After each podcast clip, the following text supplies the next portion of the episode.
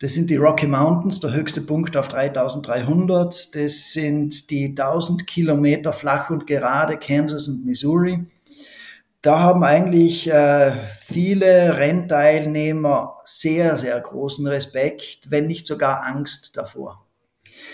Ich habe Folgendes gemacht. Ich habe mir diese Situationen äh, im Kopf ganz, ganz klar vorgestellt. Wie wird es sein, wenn ich in der Wüste bin bei 50 Grad? Wie wird es sein, wenn ich den Wolf Creek rauffahre? Wie wird der Wind in Kansas sein? Das heißt, ich habe diese, ich habe versucht, diese Schwierigkeiten zu visualisieren. Herzlich willkommen beim Little Talks Podcast mit Robert Bacher und Kurt Matzler. Kurt Matzler ist international anerkannter Professor für strategisches Management an der Universität Innsbruck, Extremsportler und erfolgreicher Buchautor. Im vergangenen Jahr hat er das Race Across America gemeistert, das härteste und längste Radrennen der Welt. Dabei erreichte er den sensationellen sechsten Platz. In seinem neuen Buch, das High Performance Mindset, das im Frühjahr 2023 veröffentlicht wurde, nimmt uns Kurt Matzler mit auf eine fesselnde Reise. Es geht um mentale und körperliche Herausforderungen und was ManagerInnen daraus lernen können. Und ich freue mich jetzt auf ein spannendes Gespräch mit Kurt Matzler. Hallo Kurt. Hallo Robert, danke für die Einladung.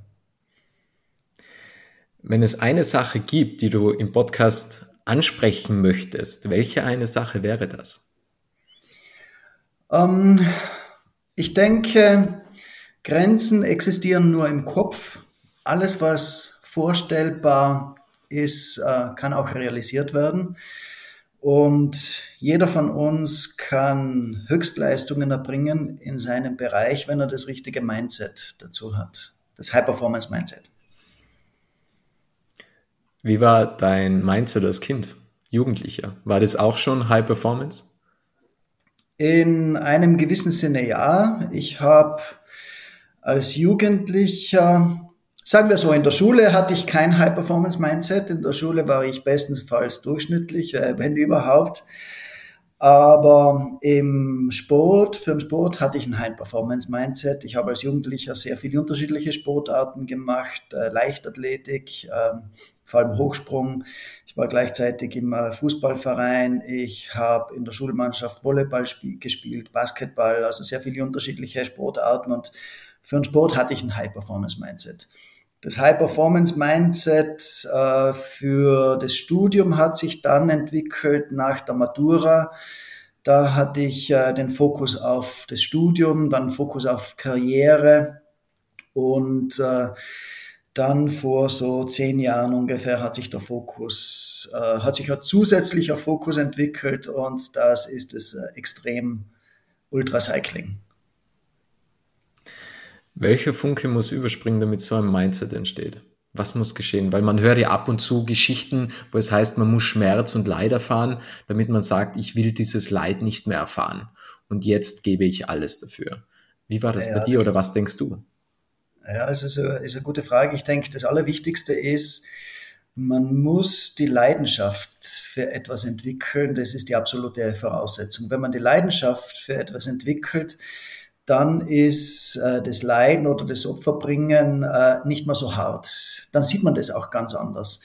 Dann sieht man das harte Training für das Race Across America beispielsweise. Das war Vorbereitung über fünf Jahre, 15 bis 25 Stunden Training pro Woche. Dann sieht man das nicht mal als harte Arbeit oder als, als Opfer, das man bringen muss, sondern das ist einfach ein Weg zu diesem ganz großen Ziel, äh, das man hat. Ich denke, das ist einmal eine ganz wichtige Voraussetzung. Die Leidenschaft für etwas finden und entwickeln. Wie, also wie findet man die Leidenschaft für Ultracycling? Also weil Leidenschaft, also da erfährt man ja schon viel Schmerz, nehme ich an, und man erfährt viel Leid. Und wenn du sagst, fünf Jahre Vorbereitung, das ist schon meiner Meinung nach, oder ich glaube es, empfinde es, als schmerzhaften Weg. Also wie, wie kann man da dranbleiben? Ähm, jetzt speziell im Ultracycling, man muss es mögen, man muss einen Hang dazu haben. Also das ist jetzt sicher nicht etwas, das jeden taugt und wo jeder dafür die Leidenschaft entwickeln kann. Ähm, Leidenschaft, das ist etwas ganz, ganz Persönliches. Ähm, es geht eigentlich um die Frage, was sind die Dinge, in denen ich äh, voll aufgehe? Wenn ich das mache, verliere, verliere ich das Gefühl für die Zeit, für den Raum und ich habe so ein Flow-Erlebnis. Das ist mal ganz guter Indikator dafür, dass ich etwas gefunden habe, wofür ich richtig brenne. Das ist das Erste. Und dann denke ich, kommt noch etwas dazu. Man muss wirklich äh, ein Warum finden für sich. Das heißt, warum mache ich das? Warum gehe ich dann durch all diese Leiden? Und da gibt es ganz interessante Erkenntnisse auch aus der Forschung, äh, aus der Sportmedizin. Da hat man beispielsweise Gewichtheber Gewichte heben lassen, bis die Muskeln versagt haben, das heißt, bis die einfach äh, die Muskeln nicht mehr ansteuern konnten hatte denen Elektroden angelegt und dann Stromstöße gegeben, um zu sehen, ob die Muskeln noch kontrahieren können. Und die haben tatsächlich noch kontrahiert. Äh, und die Schlussfolgerung daraus ist, ähm, das ist einmal zunächst eine Barriere im Kopf, die da entsteht, aber wir haben darüber hinaus noch Reserven, ein paar Prozent, die wir anzapfen können. Und da hat man festgestellt, dass Extremsportler diese Reserven, diese letzten zwei, drei Prozent Reserven dann anzapfen können, wenn sie etwas machen, nicht nur für sich selbst, sondern für einen übergeordneten Zweck. Wenn Sie beispielsweise etwas machen, einen Sportwettkampf für das Team, für das Land, für die Kinder, was immer dieser Zweck ist. Und in meinem Fall war dieser übergeordnete Zweck, wir haben Spenden gesammelt zur Ausrottung der Kinderlähmung. Das heißt, ich habe einfach die Leidenschaft für das Ultracycling verbunden mit diesem Charity-Projekt und wenn es gelingt, eben diese Leidenschaft zu finden und das dann zu verknüpfen mit einem übergeordneten Zweck, wo man einen großen Beitrag leisten kann, dann schafft man die Voraussetzung dafür, dass man wirklich extreme Leistungen erbringen kann. Abgesehen von dem ganzen Training, das notwendig ist, die Disziplin, die notwendig ist. Aber das kommt ja dann alles nachher, das ergibt sich dann alles. Denkst du, du hättest das Rennen überstanden ohne diesen Zweck, ohne das große Ziel, einen Beitrag zu leisten? Ich bin mir nicht ganz sicher. Es gab ein paar Situationen, die sehr, sehr hart waren, äh, in denen ich ans Aufgeben, zumindest äh, wo das Aufgeben irgendwann einmal äh, ein Gedanke geworden ist. Den habe ich aber nie zugelassen, der ist nie ernst geworden, weil dann in diesen ganz schwierigen Situationen habe ich mich oder wurde erinnert, wofür wir da sind. Wir, wir, unser Motto war, we ride so that others can walk. Das heißt, wir fahren mit dem Rad, damit andere gehen können, Kinder gehen können, nämlich, äh, dass wir Kinder schützen können äh, vor der Kinderlähmung, weil durch unsere Spendengelder äh, Schluckimpfungen äh, finanziert worden sind.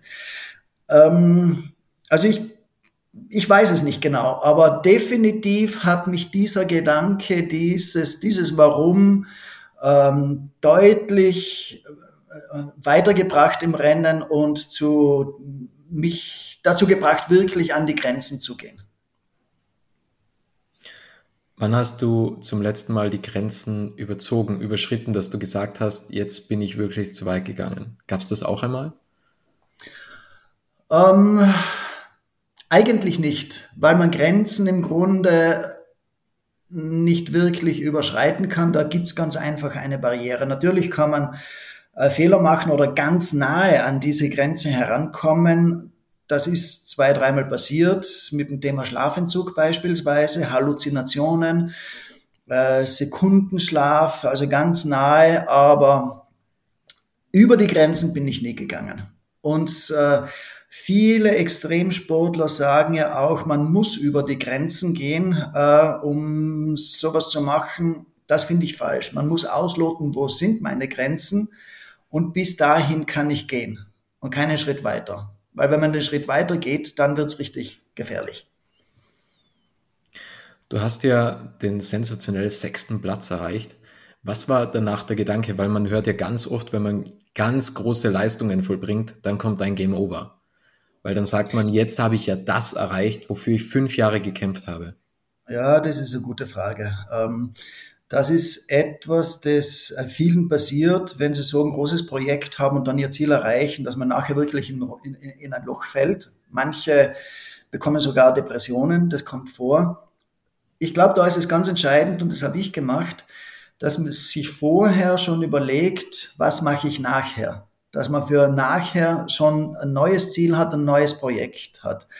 Und in meinem Fall war dieses äh, neue Projekt nach dem Rennen das Buch zu schreiben. Und das hat mich wirklich, äh, das hat mir wirklich sehr geholfen, auch alles nochmal aufzuarbeiten, auch zu realisieren, was da wirklich äh, alles passiert ist. Und während ich das Buch geschrieben habe, ist dann schon die Idee für das nächste Projekt gereift. Aber ganz, ganz eine wichtige Frage und ganz eine klare Antwort.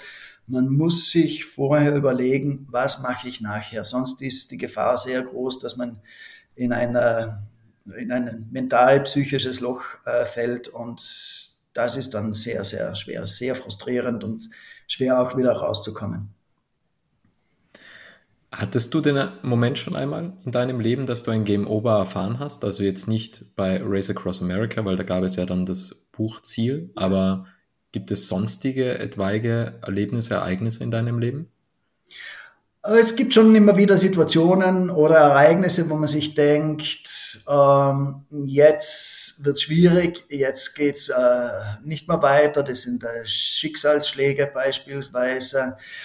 Aber ich war eigentlich nie wirklich in der Situation, äh, wo ich keinen Ausweg äh, gesehen habe. Ähm, Hängt vielleicht auch damit zusammen, dass ich ein grenzenloser Optimist bin und immer an das äh, Positive glaub und an das äh, Gute glaub. Äh, manchmal führt es natürlich auch dazu, dass man Dinge tut, äh, die, denen man nicht ganz gewachsen ist, weil man zu optimistisch ist. Aber wir wissen ja, da gibt es ja Studien dazu, dass äh, Optimisten länger leben.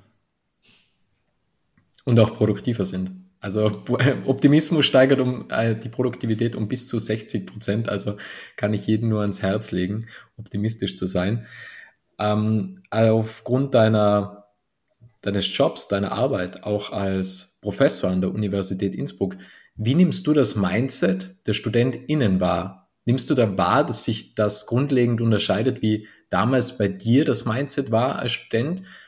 Also wie verändert sich das? Weil natürlich wir oder meine Generation ist ja mit ganz anderen Herausforderungen konfrontiert. Es gibt viel mehr Ablenkungen. Ähm, man denkt vielleicht, man hat viel mehr Möglichkeiten, aber dann kann man sich auch nicht mehr so gut fokussieren. Und das war ja ein Wort, das du ganz am Anfang sehr oft verwendet hast, Fokus. Und ich glaube, dass es mhm. immer schwieriger ist, sich zu fokussieren. Also wie nimmst du das wahr als Professor? Mhm. Das ist ein guter Punkt. Ähm man hat heute unglaublich viele Möglichkeiten und ähm, da fällt es natürlich schwer zu entscheiden, was mache ich oder was mache ich nicht. Eine Strategie zu haben, auch für das Leben, heißt ja ganz oft zu entscheiden, was man nicht macht. Das heißt zu entscheiden, was lasse ich weg, weil mich das meinem Ziel nicht näher bringt. Äh, um die Frage zu beantworten, da ist natürlich die Gefahr sehr groß, dass man Stereotype bildet. Ähm, so typische Stereotype der heutigen Jugend, äh, Work-Life-Balance, ähm, Leistungsorientierung steht nicht mehr so im Vordergrund, man weiß nicht genau, was man will. Ähm, ich erlebe das äh, nicht ganz so. Natürlich ist die Jugend von heute etwas anders als die Jugend äh, zu meiner Zeit. Ähm, aber ich habe viele Studierende, die sehr leistungsorientiert sind, ähm, die bereit äh, sind, sich große Ziele zu setzen, die sich fokussieren. Natürlich gibt es manche, bei denen äh, es nicht so ist. Aber das ist jetzt äh, nicht unbedingt äh, negativ. Man hat heute einfach viel mehr Möglichkeiten, die man nutzen kann. Und äh, die heutige Generation oder zumindest viele sind in der glücklichen Lage, dass sie sich nicht mehr so viel aufbauen müssen und nicht mehr so viel investieren müssen äh, in eine Karriere beispielsweise äh, und äh, in den Wohlstand. Aber ich würde jetzt nicht, ich würde jetzt nicht äh, pauschalieren. Es gibt äh, viele Studierende, die absolut bereit sind, viel zu investieren, leistungsorientiert sind. Aber ich glaube, und das ist ganz ein großer Unterschied, dass diese Bereitschaft dann groß ist, wenn man einen Sinn in der Aufgabe sieht. Ich denke, das ist ein großer Unterschied äh, zu meiner Generation oder früheren Generationen, dass man heute bereit ist, viel zu leisten und viel zu investieren, vor allem dann, wenn man Sinn oder einen Zweck in der Aufgabe sieht. Das spielt heute, glaube ich, schon eine ganz große Rolle. Wie würdest du deinen derzeitigen Zweck bezeichnen, deinen derzeitigen Sinn? Ähm, der hat sich jetzt äh, beruflich gesehen, sportlich ist es immer noch das Gleiche. Ich, ich äh, verfolge weiterhin das Ultracycling, äh, habe weiterhin meine Spendenprojekte. Äh, beruflich gesehen hat sich meine Rolle verändert in den letzten, in den letzten Jahren. Äh, ich bin jetzt in der Situation, äh, wo ich nicht mehr in der Pionierphase bin eines Wissenschaftlers, sondern schon in einer reiferen Phase. Und die Rolle, die sich jetzt bei mir geändert hat, ist, dass ich jetzt mehr meine Aufgabe sehe, meine Mitarbeiter Assistenten, Habilitanten in die Lage zu versetzen, ihre Ziele zu verfolgen, sie zu unterstützen äh, in ihrem Karriereweg. Das heißt, äh, jemand zu sein, der äh, Wege aufmacht und äh, versucht, Menschen, ähm, Menschen weiterzuhelfen. Gab es etwas oder was gab es beim Ultracycling, dass du lernen konntest, dass du jetzt anwenden kannst, um diesen Sinn zu erfüllen? Mhm. Ich denke eigentlich zwei Dinge, äh, die mich wirklich geprägt haben äh, durch das Ultracycling. Das eine ist, ein langfristiges Ziel zu formulieren, äh, das zu visualisieren, so dass man eine ganz klare Vorstellung davon hat, wie es sein wird, wenn man dieses Ziel erreicht hat. Das ist ganz, ganz wichtig, äh, vor allem dann, wenn es schwierig wird im Training beispielsweise, dass man einfach daran denkt, wie würde es sein, wenn ich dieses große Ziel erreicht habe, wenn ich die Ziellinie in Annapolis äh, erreiche beispielsweise, wenn ich den Spendencheck übergebe. Also mal dieses große Ziel zu formulieren und dann sich immer die Frage zu stellen, bei allem, was man tut, hilft mir das weiter in meinem Weg? Wenn nicht, dann mache ich es nicht. Äh, das heißt, Fokus zu finden, das ist das eine. Und das zweite ist, äh, Disziplin zu entwickeln, nämlich mit eiserner Disziplin dann dieses Ziel und die Strategie zu verfolgen. Und was die Disziplin betrifft, da gibt es einen einfachen Grundsatz, der mir sehr viel geholfen hat. Es ist leichter, einen Grundsatz zu 100 Prozent einzuhalten als zu 95 Prozent. Das heißt, äh, die Moral verfällt zu Beginn ganz langsam und dann plötzlich ganz schnell. Was heißt das? Äh, die erste Ausnahme einmal zu machen, fällt noch häufig schwer, wenn man einen Grundsatz hat, wenn man einen Vorsatz hat. Die zweite fällt schon ein bisschen leichter und die dritte dann sehr leicht.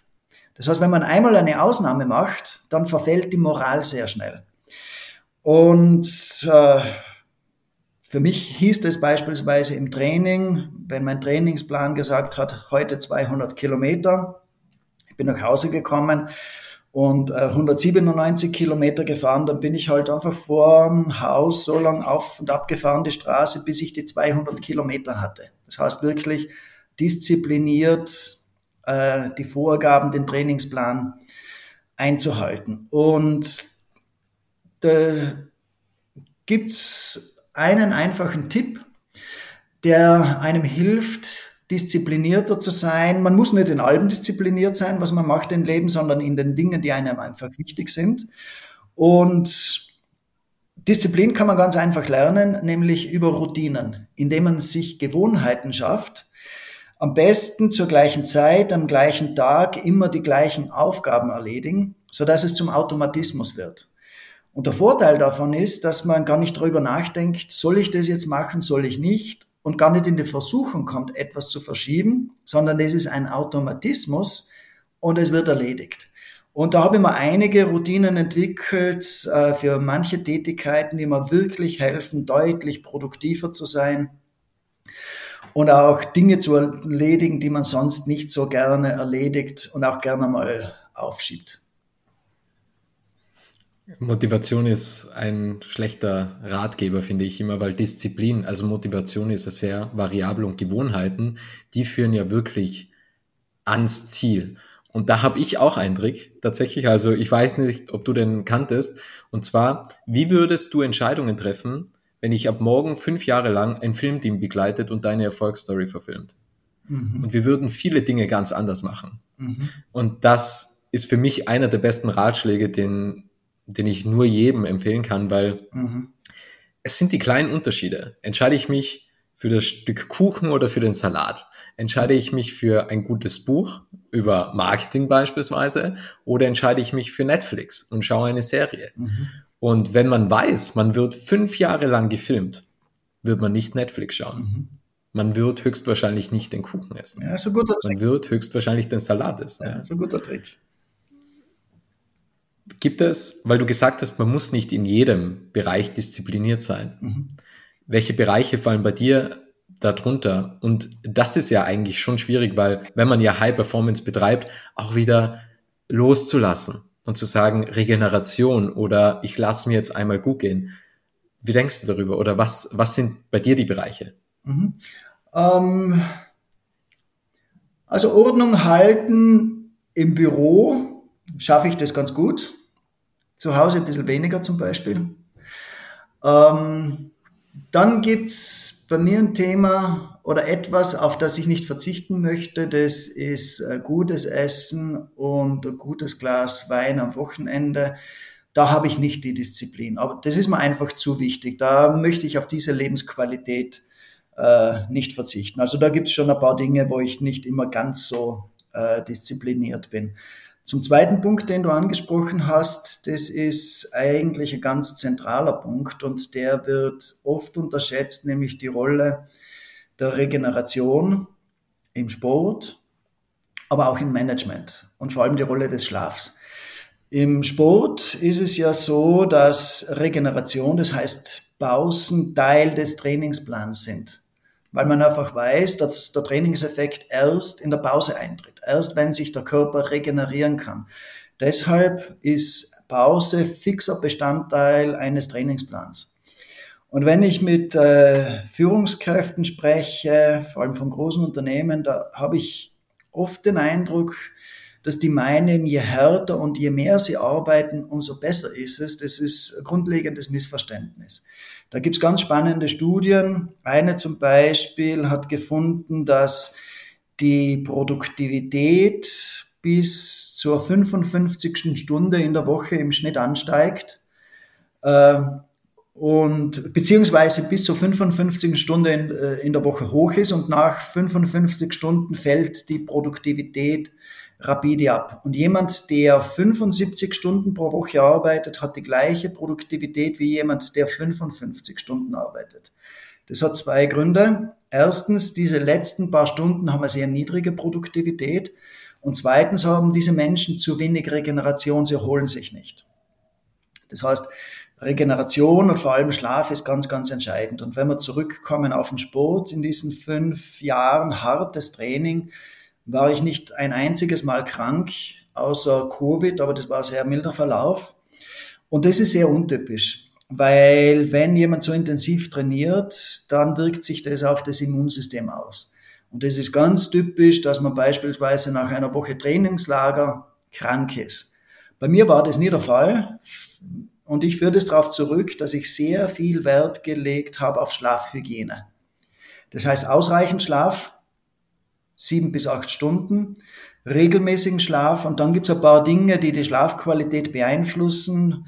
Zu spätes Essen beispielsweise, Alkohol am Abend, hartes Training am Abend, äh, Blaulicht am Abend, das heißt äh, Smartphone oder Tablet, das sind alles Dinge, die einen negativen Einfluss haben auf die Schlafqualität. Und es gibt ganz interessante Studien. Äh, jemand, der länger als 20 Stunden wach ist, handelt so wie ein Betrunkener, der 0,8 1 äh, Promille Alkohol hat. Er ist nicht mehr ganz, sozusagen nicht mehr ganz ähm, zurechnungsfähig. Das heißt, Schlafregeneration ist etwas, das schon ganz, ganz entscheidend ist, auch für den Erfolg.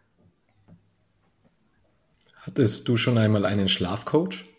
Oder warst du im Schlaflabor?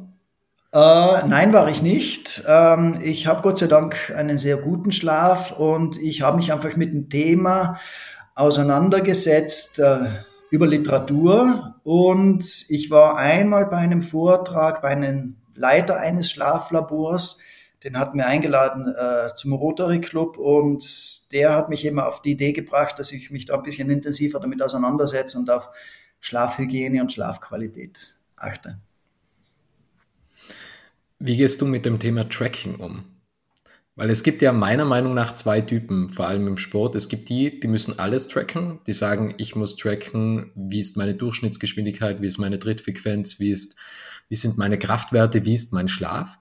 Mhm. Und es gibt die Menschen, die kommen mit dem überhaupt nicht zurecht. Ja. Weil wenn die Trittfrequenz ein wenig weniger ist, minimal weniger ist, dann fallen sie schon komplett durch und sagen, wie kann das sein, woran liegt das und fangen zu viel Nachdenken an. Im Würdest du auch diese zwei Kategorien sehen und in welche Kategorie fällst du eventuell? Die zwei Kategorien gibt es ganz bestimmt. Ich falle in die erste Kategorie. Äh, ich tracke alles im Detail. Für mich ist es äh, ganz entscheidend zu wissen, wie ich mich entwickle.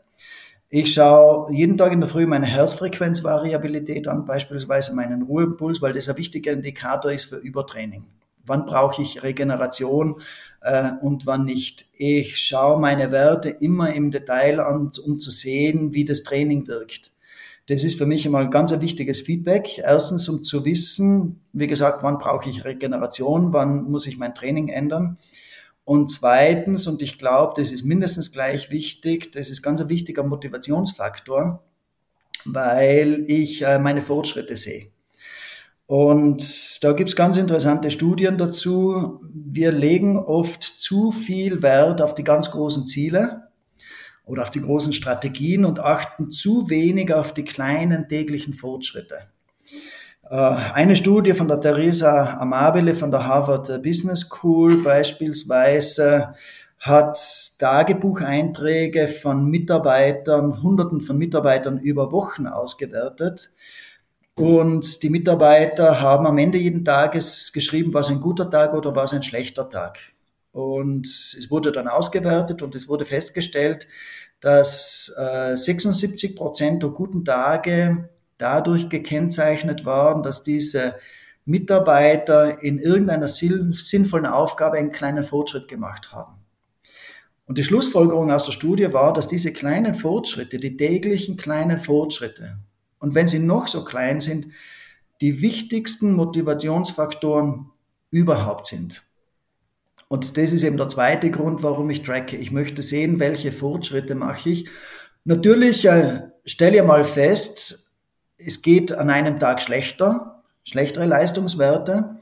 Das kann man durchaus mal ignorieren. Wenn es öfters passiert, dann muss man sich auf die Ursachenforschung machen. Und dann ist es aber ganz wichtig eben zu sehen, weil manchmal sind das, äh, ist es ein Abfall von Leistungswerten, den man körperlich nicht wirklich spürt. Aber die Daten sagen es.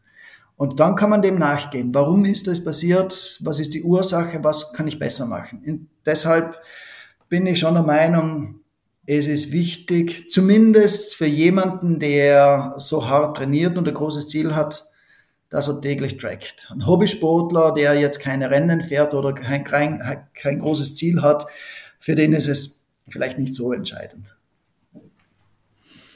Das, was du noch angesprochen hast mit den kleinen Erfolgen, ich bin immer der Meinung, wenn man jetzt nicht sofort in der Lage ist, und das ist eigentlich niemand, etwas Großes, Großartiges zu erschaffen, ist es ganz wichtig, die kleinen Dinge großartig zu machen. Und mit dem beginnst, weil die kleinen Dinge, die, die Qualität in den kleinen Dingen, die bestimmen, wie du dein Leben lebst. Also auch so Kleinigkeiten, macht man das Bett oder macht man nicht das Bett? Ist das Büro mhm. sauber oder ist es nicht sauber? Hat mich auch total mhm. fasziniert. Ich weiß nicht, kennst du den Film Limitless mit Bradley Cooper? Nein. Kennst du den Film? Da gibt Nein, es quasi so eine Pille und dann wurde er zum High-Performer. Also er konnte total schnell Daten lesen, er konnte sich an alles erinnern. Und das Erste, was er gemacht hat, er hat die Wohnung aufgeräumt.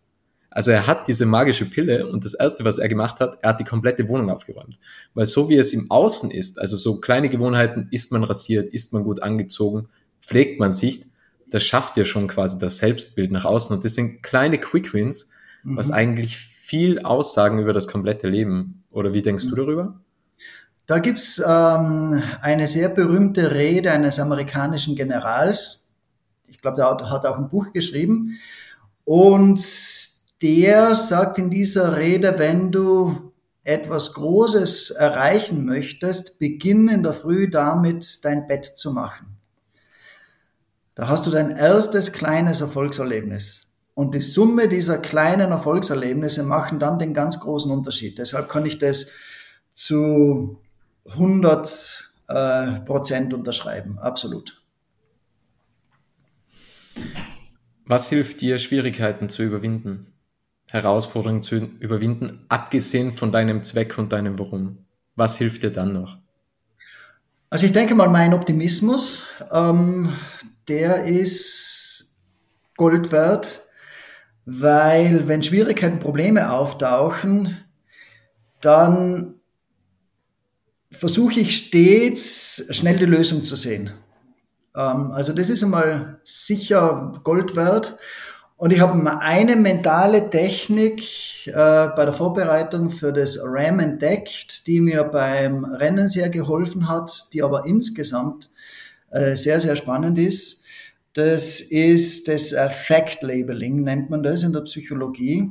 Das heißt, dass man Ängste, die man hat, äh, Schwierigkeiten, die man hat und so weiter, ganz einfach anspricht, entweder ausspricht oder niederschreibt. Und allein dadurch, dass man das macht, verlieren die ihren Schrecken. Da gibt es beispielsweise ähm, ein Experiment, da hat man Studierende, die große Prüfungsangst äh, haben und deshalb bei den Prüfungen immer sehr schlecht abgeschnitten haben, allein weil sie Angst hatten. Die hat man gebeten, diese Prüfungsangst einmal anzusprechen bzw. niederzuschreiben. Und allein dadurch dass sie das getan haben, haben sie nachher 50 Prozent weniger Fehler gemacht. Also das ist einmal etwas, dieses Fact-Labeling, Dinge einfach, Ängste, Schwierigkeiten, Probleme einfach aussprechen. Dadurch verlieren sie ihren Schrecken. Das ist mal ein wichtiger Punkt. Und dann habe ich noch eine mentale Technik angewendet, Reframing. Und zwar beim Race Across America gibt es ja ein paar ganz, ganz große äh, Schwierigkeiten, das ist die Hitze in der Wüste, 50 Grad. Das sind die Rocky Mountains, der höchste Punkt auf 3300. Das sind die 1000 Kilometer flach und gerade Kansas und Missouri. Da haben eigentlich äh, viele Rennteilnehmer sehr, sehr großen Respekt, wenn nicht sogar Angst davor.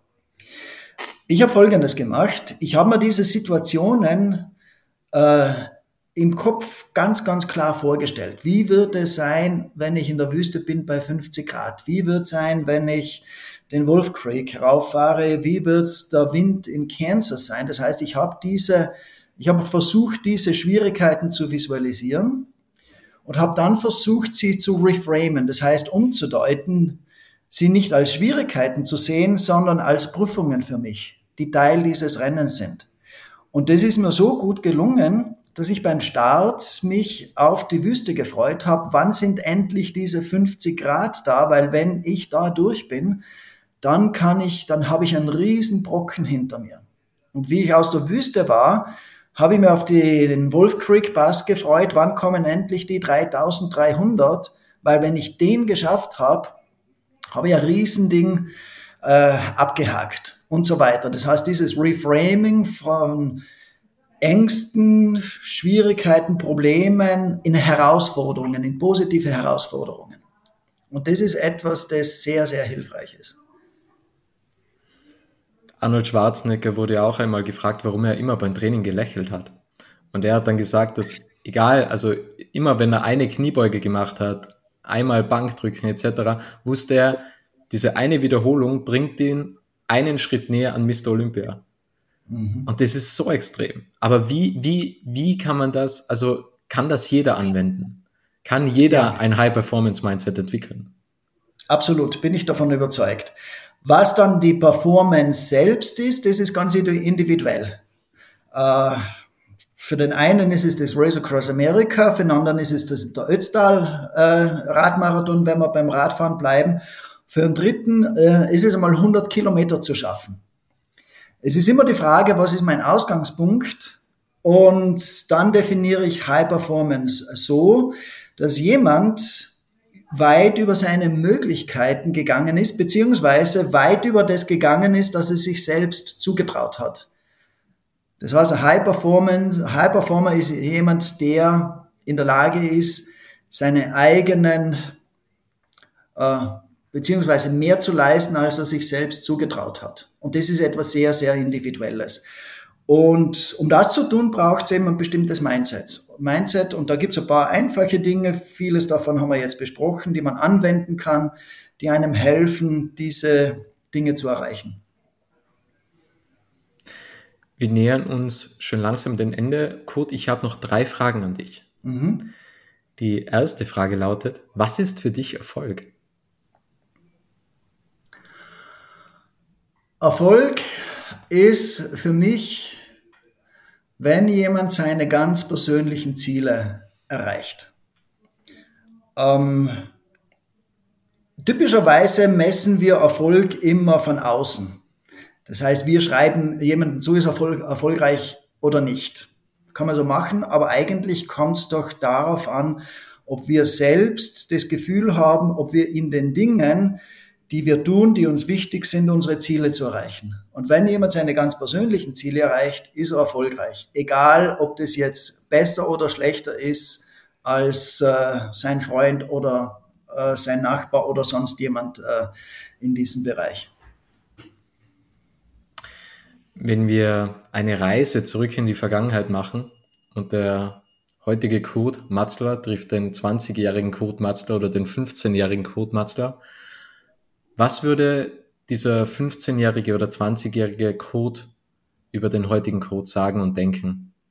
Und was würdest du dem Kurt mitgeben? Boah, das ist eine schwierige Frage. Ähm, also ich würde wahrscheinlich denken, ich habe deutlich mehr erreicht, als ich mir erträumt hätte. Was würde ich dem Kurt mitgeben? Ich würde vielleicht mehr ihn mehr ermutigen, äh, viel ins Aus. Ich war viel im Ausland, ähm, aber ich würde noch mehr ins Ausland gehen, noch mehr andere Kulturen kennenlernen wollen und äh, äh, im Ausland äh, studieren und Erfahrungen zu sammeln. Also das ist etwas, das ich äh, ihm raten würde. Schön. Die letzte Frage, es ist immer dieselbe Frage. Was möchtest du noch sagen? Ähm, eigentlich nur, dass ich hoffe, dass alles so weitergeht, äh, wie es ist. Also zumindest für mich persönlich, was jetzt die Geopolitik betrifft. Da gibt es natürlich äh, viele Wünsche, die man hat, aber die man selber jetzt nicht groß beeinflussen kann. Aber für mich selbst äh, würde ich sagen, ich hoffe, dass alles so weitergeht, wie es ist. Und äh, ähm, ja, dass, es, äh, äh, dass ich mit dem zufrieden bin, was ich äh, weiterhin mache und erreichen kann. Dankeschön. Es war ein tolles Gespräch. Ich würde sagen, es war eine Inspiration für alle, die zuhören. Vielen Dank für deine Weisheiten, für deine wohlwollenden Worte, für deinen Beitrag, den du auch leistest mit den Spenden und dir weiterhin alles Gute, Kurt. Vielen Dank. Danke, Robert. War ein spannendes Gespräch. Es freut mich sehr, dass du das Interview bis zum Ende angehört hast und wenn du keine Folge mehr verpassen möchtest, dann abonniere jetzt Little Talks in deiner Podcast-App.